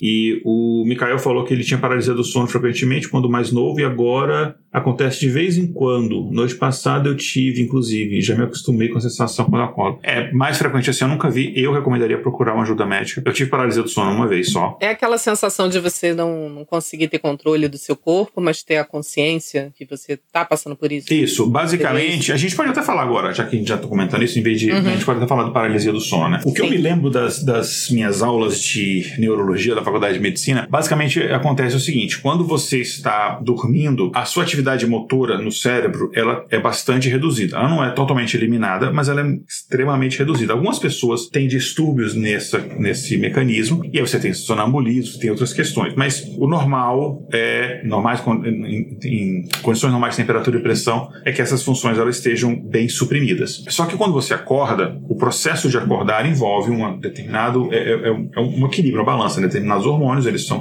começam a ser produzidos em maior quantidade, outros suprimidos, uh, e aí você tem todo o processo de despertar. Ao despertar, você recobra essas funções motoras e aí você consegue se levantar, etc. A paralisia do sono acontece quando há um pequeno retardo no corpo em te, em te devolver ao cérebro, enfim, estou usando aqui metáforas, uhum. uh, essa uhum. capacidade de controlar as suas funções motoras. Então você acorda, você está consciente, você está acordado, mas você não consegue se mexer. E muitas pessoas que têm paralisia do sono, elas descrevem uma sensação de como se ela estivesse sentindo alguma coisa pressionando em cima do peito dela muito fortemente. É, tem várias explicações para isso. Uma delas é uma confusão do cérebro em relação às questões sensoriais. Não tem nada de fato pressionando aqui, não é nada cardíaco, não, é nada disso, mas o seu cérebro está interpretando como se fosse assim. Porque, mas isso, normalmente, se durar mais do que alguns segundos ou no máximo um minuto, é de fato um caso mais grave mesmo. Normalmente é muito rápido uhum. a sensação que acontece. No caso que as pessoas que acontece, você tem uma vez ou outra, isso não é um caso a se preocupar. Isso acontece, às vezes, uh, um dia que você estava muito cansado, alguma coisa assim, ou muito, muito estresse, alguma situação específica específica da vida, é, ou muito ansioso, enfim, pode acontecer. Se isso acontecer mais frequentemente, pode ser indicativo de outros problemas neurológicos que vão de. Não pesquise isso no Google, porque uma das causas mais extremas pode ser, inclusive, um tumor no cérebro, mas tem outras causas mais comuns. É, a maioria você consegue tratar com o medicamento. Então, assim, se tiver algum problema desse, então é bom procurar médico, né? Sim. A sensação do peso também não deve ser um espírito sentado em cima de você. Sim, é que a, a crendice popular, ela fala muito sobre isso. Eu tive problemas de sono algumas vezes na vida, eu tenho, enfim, a gente já estava conversando, enfim, a gente trabalha junto, a gente conversa algumas uhum. noites, eu não estava dormindo direito e tal, mas enfim, era outras coisas que estavam acontecendo, mas teve uma época específica da minha vida que foi, isso foi, eu estava na faculdade de medicina, resumindo, essa história é longa, mas resumindo a história, eu estava na faculdade de medicina, aí eu fiquei doente, não era nada grave, mas eu fiquei doente, eu precisei ficar, se eu não me engano, malária, foi uma das vezes que eu peguei malária, eu peguei malária oito vezes, e aí eu, isso é outra história, é porque eu trabalhava com comunidade de Yanomami, numa época que eu morei em Roraima, então você ficava muito exposto, enfim, aí eu praticamente Sim. virei a Disney do, do, do, do, dos mosquitos lá. Daí eu tava me recuperando e tinha começado, tava eu tava nas aulas, enfim, tinha uma matéria de um professor lá muito chato. tava meio que no começo, então ele não me conhecia direito ainda. E ele achou que eu tava. Era, se eu não me engano, era mais ou menos perto do carnaval. E eu não sou uma pessoa carnavalesca. Quem me conhece sabe disso que eu não sou. Então ele achou que eu tava curtindo o carnaval e inventei um caô, mas tinha um testadão falso pra poder faltar as aulas. E aí tinha tido uma prova, que ele era desses. E era neurofisiologia, ou era uma coisa assim, era uma matéria muito punk. E aí ele falou assim: Ah, eu, eu sou obrigado a te dar uma outra prova aqui, porque você apresentou atestado, não sei o que e tal. Eu vou te dar a prova, mas você não vai passar nessa prova. Eu vou fazer uma prova que nem eu conseguiria passar. Só falou na cara, na frente de todo mundo. E aí eu estudei para passar nessa prova. Só que a prova ia ser em quatro ou cinco dias. Então eu fiquei estudando sem parar, sem dormir, e indo para as aulas durante o dia, então era só à noite, uhum. durante quatro, cinco noites. Obviamente, ninguém consegue. Então eu fazia Uhum. isso através de remédios que eu conseguia com amigos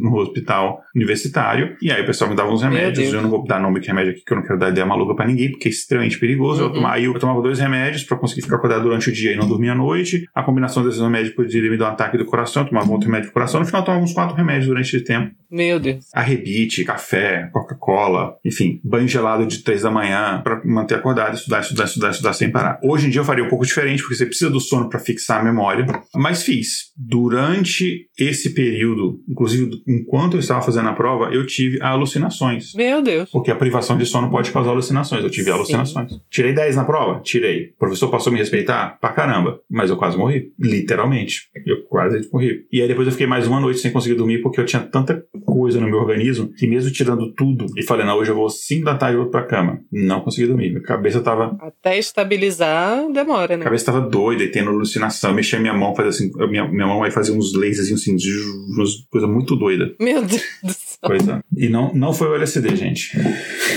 Deixar claro aqui, né? Vamos lá, vou aqui, vamos ver aqui um comentário aqui. Ah, o Benai falou que também teve paralisia do sono em 2020. É, talvez estresse alguma coisa, a gente está em pandemia, né? E o Mikael comentou que não sei se é bom, se é bem isso então, porque nos pesadelos que ele, que ele acontecendo alguma coisa ao redor e ele não consegue se mexer. Já acordei gritando, falando, mas isso é bastante raro hoje em dia. Ah, não, isso não chega a ser paralisia do sono porque você ainda está dormindo, né? Então, é, você ainda está naquele processo de dormindo. Não se caracteriza com paralisia do sono. Paralisia do sono é de fato você acordou naqueles primeiros segundos depois que você acordou que você tem essa sensação. Se foi antes de você acordar, a gente não considera isso. Mas excesso de pesadelo pode ser problema de saúde também, viu? É bom ver. Sim. A minha irmã tinha muito esses episódios de falar sozinha. É, falar sozinha, de falar maluca, coitada. De falar enquanto dormia. Eu falo sozinho. Tipo assim, a gente. Ah, vamos ver o filme. Combinava lá, né? Aí tá. Aí ela, pum, caía no sono. Daqui a pouco ela começava a falar e ela abria o olho e tava olhando pra você, mas com uma cara assim de sono e falando tudo enrolado. Você não conseguia discernir. Aí eu ficava chamando ela: acorda, acorda, ficava gritando. Aí ela acordava assim: ah, o que que foi e tal. Obviamente não, não lembrava, né? E naquela época não era tão fácil você gravar alguém fazendo isso, então não tenho registro. Mas. E sobre sonhos lúcidos? O que a gente pode falar sobre isso? Pois é, né? Os sonhos lúcidos são um tipo especial de sonho em que a pessoa está ciente de que ela está sonhando e pode, em certa medida, controlar e manipular essa experiência. Durante o sonho lúcido, dá vontade de falar lúdico, mas é lúcido. Durante o sonho lúcido, a pessoa tem a capacidade de reconhecer que está sonhando e pode tomar essas decisões, né, sobre as ações que ela está realizando ali mesmo. E esses sonhos são uma área de interesse crescente para a pesquisa e para o desenvolvimento pessoal, já que eles podem ser usados como uma ferramenta para explorar a mente e o potencial criativo, assim como para melhorar também a saúde mental e o bem-estar emocional. Uma das principais aplicações dos sonhos lúcidos é na exploração da mente e do potencial criativo, né, como eu falei. E durante esses sonhos, a pessoa pode experimentar e explorar ideias e possibilidades que normalmente seriam impossíveis na vida real. Isso pode levar a alguns insights, né, uma- pode acender uma, uma luz, uma ideia ali para você, ideias criativas que podem ser aplicadas no mundo real. Além disso, os sonhos lúcidos podem ser usados para melhorar a saúde mental mesmo, de eu, eu não sei aqui dizer como é o estudo, né, como isso acontece, mas é sempre visando esse tipo de benefício, né? Então, por exemplo, uma pessoa pode usar um sonho lúcido para enfrentar os seus medos e ansiedades. Isso faz muito sentido, né? Porque quando você tem medo e ansiedade por alguma situação, você não está no teu ambiente de conforto, num ambiente controlado, você não sabe o que esperar das pessoas que estão em volta de você e seria, sei lá, como uma espécie de treino, né? Que você tá ali nesse ambiente ali do sonho e você tá treinando esse lado aí, até para praticar habilidades sociais, né? Ou superar traumas emocionais. Os sonhos lúcidos também podem ser usados para melhorar a qualidade do sono. Quando uma pessoa é capaz de controlar e manipular os seus sonhos, ela pode tornar suas experiências mais positivas e relaxantes, o que pode levar a uma melhor qualidade do sono e, consequentemente, um bem-estar geral aí da sua saúde. Então tem, tem muita pesquisa nesse campo né, dos sonhos e a relação com o sono e como isso pode ajudar a gente a entender melhor a mente humana. Aí o Igor vai falar um pouquinho sobre isso agora. Vamos lá, né? Bom, enfim, a gente tem várias pesquisas recentes e até não tão recentes sendo que foram feitas para poder ajudar a gente a entender melhor a mente humana e como é que o sono trabalha em relação a isso, né? É uma coisa que ah, só um comentário, dois comentários aqui. O Maurício Severino comentou que ele tá andando de bike, mas veio prestigiar. Obrigado, Maurício. E ele falou: espero que não sonhe com a Lani hoje à noite. Olha, é um fã, né? Não quer sonhar com você, não. Ah, obrigada. Sim, você também é muito simpático. Enfim, a gente sabe que hoje em dia tem, tem algumas hipóteses muito interessantes da importância que tem para a evolução da, da, da, espécie, como é que o, o, sonho é uma coisa que diferenciou mamíferos, por exemplo, de outras espécies. A gente não tem registro, talvez eu esteja enganado tenha algumas pesquisas recentes que mostram de, de sonhos, sei lá, em, peixes, em outros, outros, sei lá, em vertebrados também, ou coisas assim. Mas a gente sabe que mamíferos, por exemplo, a maioria deles tem, não só mamíferos, mas mamíferos a maioria deles tem, e nós, né, todos os primatas têm sonho. E qual é a relação? Por que, que, qual é a vantagem? Porque há um gasto energético. O cérebro gasta energia pra caramba. O cérebro é basicamente, sei lá, uma pala de farol aceso. Ele consome muita energia. Que específico. Inclusive, a nossa incapacidade de prestar atenção em muitas coisas ao mesmo tempo é uma vantagem evolutiva que faz com que a gente economize energia. Por isso que às vezes você está concentrado lendo um livro, seu ouvido está aberto, os sons estão sendo captados, o seu cérebro decide ignorar, porque seria um gasto de energia muito grande você prestar atenção na leitura e, ao mesmo tempo, alguém conversando com você. A não ser que essa pessoa grite, aí a atenção ela muda, porque aquilo pode indicar alguma situação de perigo. Enfim, é o corpo tentando manter a gente vivo e bem. Então, mas o sono em si, é, do ponto de vista energético, se você pensar puramente assim, faria sentido você não sonhar. Você teria um menor gasto energético. Então, do ponto de vista de energia, faria sentido você não sonhar. Você gastaria menos energia. Claro que a energia, o cérebro consome bastante energia, mas não é assim. Não dá pra você acender uma lâmpada, assim, não é? É. Mas, do ponto de vista de, de, de pensar em termos de, de é, consumo calórico e tal, é significativo. A gente tem um cérebro gigante, é, proporcionalmente falando. A gente tem uma cabeça grande, proporcionalmente falando. É por isso que os, os seres humanos desenvolveram é, a capacidade de ter bebês não prontos, né, prematuro. nove meses não, é prematuro do ponto de vista evolutivo, que a gente tinha gestações mais longas, só que a cabeçona grande é, matava muitas das mães, e aí mulheres Nossa. que tinham filhos men antes, mais cedo, com a cabeça menor, nove meses, acabavam tendo uma vantagem evolutiva, só que a consequência disso é que os bebês nascem menos prontos e continuam desenvolvendo os ossos, terminando de se formar da cabeça e tal, com tipo canguru, só que sem a bolsa, né? Enfim. Caramba, não sabia disso não. E hoje em dia a gente vê, tipo, mais cedo ainda, às vezes com seis meses, até cinco. Que só é possível por causa da tecnologia, né? Da medicina, da ciência, Exato. que tem incubadoras, etc. Mas, enfim, então existem causas evolutivas e vantagens evolutivas que, que mudam como o nosso corpo funciona. E o sono, então, o sonho em si, o sono, claro, mas o sonho em si não faria sentido. Então, existem algumas hipóteses que, algumas que a gente falou é que ele serve como, por exemplo, uma forma segura de você treinar o seu cérebro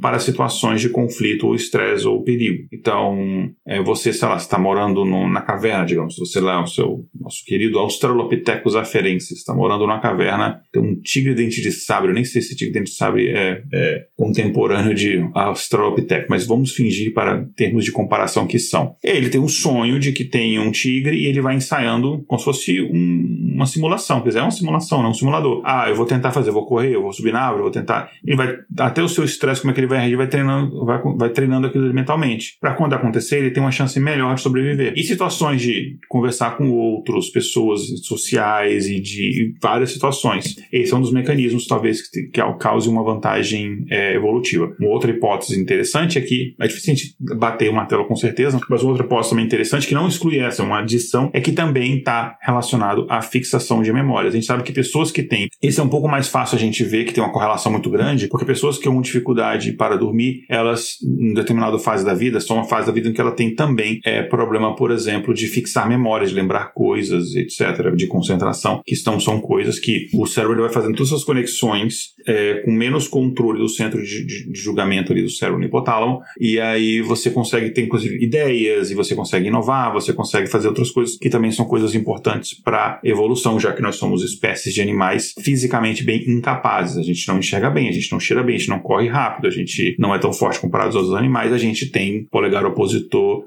e telencéfalo superior. E basicamente é a única coisa que a gente tem. E ansiedade, né? A gente é, somos basicamente melancias com ansiedade. Enfim. saindo da parte da evolução da biologia, a gente tem a neurociência, né? Ela, é, a neurociência, inclusive, está muito ligada, inclusive, até a própria ciência de dados, porque muitos estudos e avanços na neurociência ajudam o pessoal que está pesquisando redes neurais e inteligência artificial, mas você tem técnicas muito interessantes de que a gente chama de neuroimagens que são utilizadas para mapear atividade cerebral durante o sono. E você tem algoritmos de inteligência artificial que são utilizados para poder ler essas imagens e converter isso em formas de, de dados e tal, e tentar fazer mapeamentos matemáticos estatísticos dessas, dessas neuroimagens também, o que é um negócio bem interessante, né? Então você vê que você consegue até é, entender mais ou menos o tipo de sono que a pessoa estava tendo. Não o contexto específico do sono ainda, mas se era um sono mais, sei lá, se era um pesadelo, se era um sono bom, esse tipo de coisa assim. Ah, também, enfim, na questão de saúde mental, a gente sabe que boas noites de sono, tem vários estudos, várias pessoas que pesquisam saúde mental pesquisam também essa questão do sono para entender como é que o processamento das informações durante o sono é, e durante os sonhos ali ajudam, por exemplo, a aliviar o estresse, a ansiedade, inclusive sonhos lúcidos, que a Lana já comentou já algumas vezes hoje, eles podem ser usados como uma ferramenta terapêutica para ajudar a pessoa a enfrentar medo, trauma, é, aquilo que a Lani falou, né? Uma forma segura de você experimentar determinadas situações e tal. É, criatividade é uma outra, uma outra parte interessante, né? Pessoas com mais noites de sono saudáveis, elas tendem a ter, assim, mais criativas. É muito comum você ver entrevista com escritores, músicos, é, pintores, escultores, enfim, artistas no geral, é, descreverem que, ah, essa determinada obra aqui eu sonhei, eu tive uma inspiração no sonho, alguma coisa assim. Ou logo de manhã a pessoa teve aquela ideia. Então, você vê, por exemplo, Lady B foi um sonho que o Paul McCartney teve com a mãe dele, a Mary. Então, Mother Mary, uh, que conversa com ele no sonho, né, que trazendo palavras de sabedoria, era a mãe dele que tinha falecido que ele teve um sonho com ela, que ela tava reconfortando ele, falando, não, é... Let it be. Let it be, né? Tipo, fica, fica de boa, traduzindo aqui pro carioca aqui da Line. Caraca. Fica de boa aí, qual é? Enfim... É... Nossa, não sabia que era essa a tradução da, da música. É, enfim, é... Vamos fazer, um, vou fazer um canal no TikTok só de você traduzindo as músicas em inglês para carioca. É, é... carioquês. E, em relação, e também o estudo de consciência, que é uma, uma, coisa que a gente fala bastante aqui no nosso podcast, né, que tem muito a ver com inteligência uhum. artificial, está é, tá se usando muito ao, ao, entendimento de como funciona a mente durante o sono para a gente entender melhor como é funciona a consciência também, né? Porque a consciência ela funciona de uma maneira diferente quando você está dormindo, quando você está sonhando, né? Então, os estudos disso também são interessantes. Então, são várias áreas de estudo relacionados à questão do sonho. Uh, dos ouvintes, alguns comentários finais, Alane, comentários finais antes de a gente ir para a nossa conclusão. Não, não.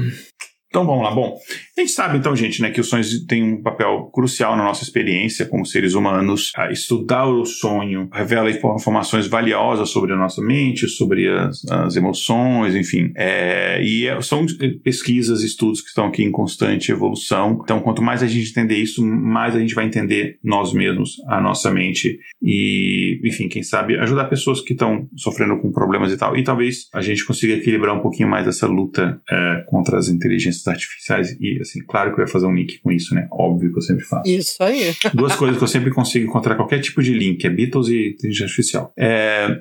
gente, o assunto terminou, mas o episódio não acabou ainda. A gente vai agora para.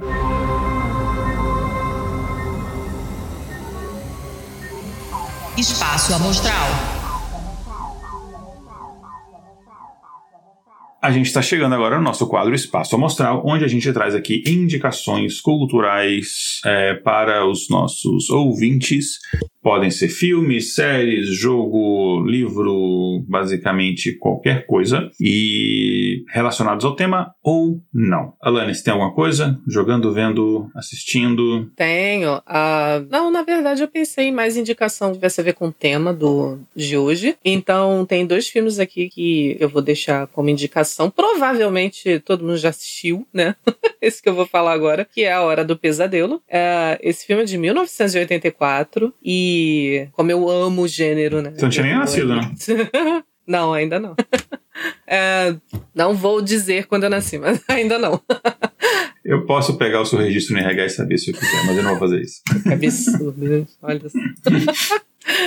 Ai. Então, A Hora do Pesadelo fala sobre um monstro conhecido de quase todo mundo aí, que é o Fred Krueger, né? E ele só age só ataca ali no mundo dos sonhos, né? Então você dorme, você vai ter pesadelos extremamente lúcidos, né? Extremamente reais. Inclusive, o que acontece no sonho se reflete fisicamente no, no plano real aí, né? É um filme assim que já teve várias sequências, tiveram é, refilmagens também, né? Mais recentes. Mas eu gosto mais do, dos clássicos, né? Dos antigões. Naquela época que fazia filmes de terror de verdade. Então, uh, basicamente é isso. E é interessante que a gente estava lendo, lendo não, conversando aqui, né? Sobre, sobre as medicações que podem interferir no sonho, melhorar ou, ou fazer com que a gente sonhe menos ou mais. E isso me lembrou uma parte do filme que muitos adolescentes estavam com esse problema aí, né? De sonhar, ter esses pesadelos e acabavam sendo assassinados no sonho e, obviamente, eles, né, apareciam mortos sem explicação nenhuma. E eles iam para uma clínica psiquiátrica onde eram dados medicações que impediam eles de sonhar. Então, eles conseguiam se manter vivos, né, porque eles não sonhavam mais. E aí teve uma situação lá que eles fugiram, alguns, né, e tal, buscando respostas aí. E aí pararam de tomar essa medicação e, obviamente, voltaram a ter sonhos, logo pesadelos. E aí já viu, né, gente? Ninguém, quase ninguém consegue sobreviver quando isso acontece.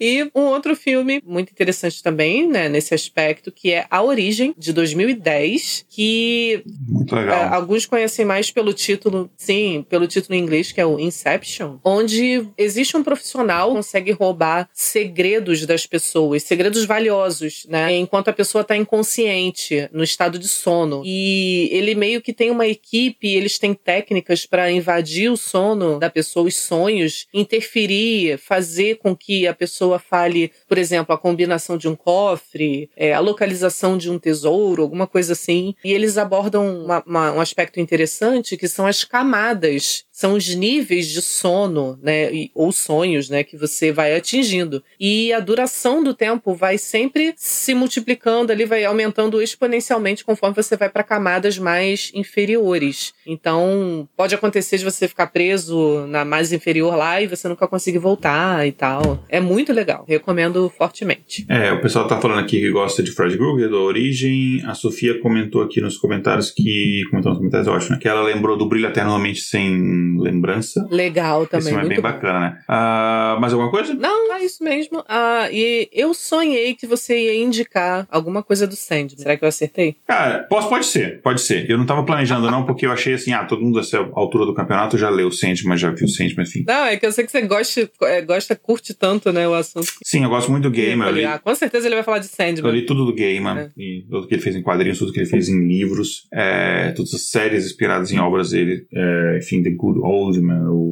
o Deus Americanos, e, é claro, a série uhum. Sandman, que é muito legal. Uh, inclusive, a Desejo tá também na série, outra série que eu gosto, que é ah, sim, Quantum, sim. Quantum Leap. É, enfim, bem legal. Então, Sandman, fica uma indicação. Não tinha planejado indicar, não, mas é, eu achei, ah, todo mundo já conhece sempre, né? Mas eu vou indicar um livro e um filme relacionados. Eu vou quebrar o protocolo, que eu sempre indico uma coisa recente. Eu vou indicar coisas que eu gosto. Uh, tem uma animaçãozinha. Eu tenho um diretor que eu gosto muito. Eu, sou, eu era muito viciado em cinema. Eu tinha blog de cinema, não sei o que. Então tem um diretor no começo, final dos anos 90, começo dos anos 2000. E aí tem um filme, é no cara, começo dos anos 2000. Eu não, depois eu pergunto, depois eu pergunto pro GP pra ver. Mas chama é, Waking, de acordado, Life. Waking Life. Que é do Linklater Later, que enfim, ele depois ficou famoso pelo, pelo aquele filme do, do, do menino, como é que é Boy, The Boy, assim, que ficou, demorou 12 anos para fazer, enfim. Uh, que, mas é uma animação, é um filme de animação que é bem legal, não vou falar nada porque dá alguns spoilers, assim, se, eu não sei onde é que tem plataforma, enfim. É um negócio que eu tava pensando hoje, o que, que eu vou indicar? Eu lembrei desse, desse, assim, veio. E um outro é um, esse eu tive que colocar o Google para lembrar o nome do autor, eu lembrava que era algum, um cara lá da, das, das, minhas, das minhas terras lá, mas é um autor polonês, o Stanislav Lem, que ele escreveu um, é um livro, é um clássico da ficção científica chamado Solaris, que tem esse outro planeta que cientistas estão pesquisando e você se comunica com os habitantes desse planeta através do sonho. Quando você sonha, meio que você cria uma espécie de avatar naquele planeta. É bem interessante, é um livro. É de, cara, dos anos 60, dos anos de 1960. Então, assim, daquela, então, assim, espere que é uma ficção científica com aquela visão que o pessoal tinha naquela época, que achava que em 2000 uhum. e a gente teria carros voadores. É. Não que a gente teria que ficar batendo inocência. nas pessoas dizendo que a Terra não é plana. Enfim, é. Então, Solaris e o Waking Life são as minhas indicações. É, é isso então? Tem um, um, mais uma mensagem aqui do Alexandre. Ah. É, um, um, sonho sonhado sozinho é um sonho. Um sonho sonhado junto é realidade. Acho que o Alexandre tem esse sonho de ser coach. É, isso aí é tirado das capas de capricho de 1987, né? Muito bom. Enfim, é, se a gente estiver citando a frase, então, vamos para Sandman, né? A única maneira de seguir, às vezes a única maneira de seguir em frente é retroceder. Oh, muito bem. Isso quer dizer o quê? E aí tem... Pra quem não assistiu os episódios antigos, escute todos. Ah, boa. E aí, pegando embalo ali, tem o comentário do Benaio também, né? Tá esperando ansioso aí a segunda temporada do Sandman. Estamos todos. Eu gostei bastante da primeira temporada. Eu acho que fez jus àquela obra maravilhosa. Fiquei muito tenso. Fiquei... Eu sempre gostei o fato de não... que A Sandman sempre... Eu tinha todos os encadernados em inglês e em português. Foi uma obra que foi sempre assim... Eu, eu cresci nos anos 90, então, assim, cara, aquela... É, eu cresci lendo Gaiman, de tudo do Gaiman. E eu ficava muito feliz de não ter. O pessoal, ah, não, você não gosta? Eu gosto, mas eu fico com tanto... Assim, vai ser tão difícil os caras fazerem um negócio que faça jus e conseguiram. E eu achei muito bacana. Enfim, então é isso. Não caiam em contos é, de coaches de sono. E basicamente é isso. Muito bom pontuado, porque pesquisando sobre isso uh, no YouTube, assim, já a primeira coisa que apareceu lá foi. É sempre assim, né? Aquela, aquela capa assim, um, um cara com uma cara uhum. misteriosa e tal. Ah, aprenda a controlar seus sonhos, não sei o quê. Que nem aquele negócio de aprenda como é que é? A, a ter a memória de elefante, a ter sei lá o que. É, eu, eu, eu, eu, comecei, só que eu comecei pelo corpo. Enfim, vamos lá. Antes que. é, então, gente, obrigado por acompanhar a gente. A galera que tá acompanhando ao vivo, a galera que tá acompanhando depois. É, gente, enfim. Obrigada, tá, pessoal. Apesar de ter pouquinhas pessoas aqui, a gente constantemente tem na, na faixa dos nossos 40 mil ouvintes semanais. Então, agradecer a multidão de vocês que 99% é bem caladinha, mas eu entendo porque eu também sou. Eu falo, fico falando, mas os podcasts que eu escuto normalmente eu não, também não mando mensagem nem nada. Então, um grande abraço para vocês. Tenham bons sonhos e até o próximo episódio. Tchau, tchau. Tchau, tchau.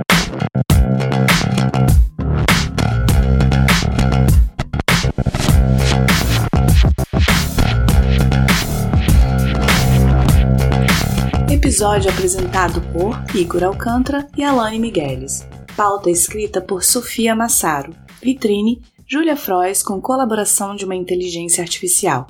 Vinhetas Rafael Chino e Léo Oliveira. Voz das vinhetas Letícia Dacker e Mariana Lima. Direção de redação Tatiane do Vale. Redes sociais Kézia Nogueira e Tatiane do Vale. Gerência financeira Kézia Nogueira. Edição Léo Oliveira. Para saber mais sobre o nosso projeto e apoiar a divulgação científica, visite intervalodeconfianca.com.br.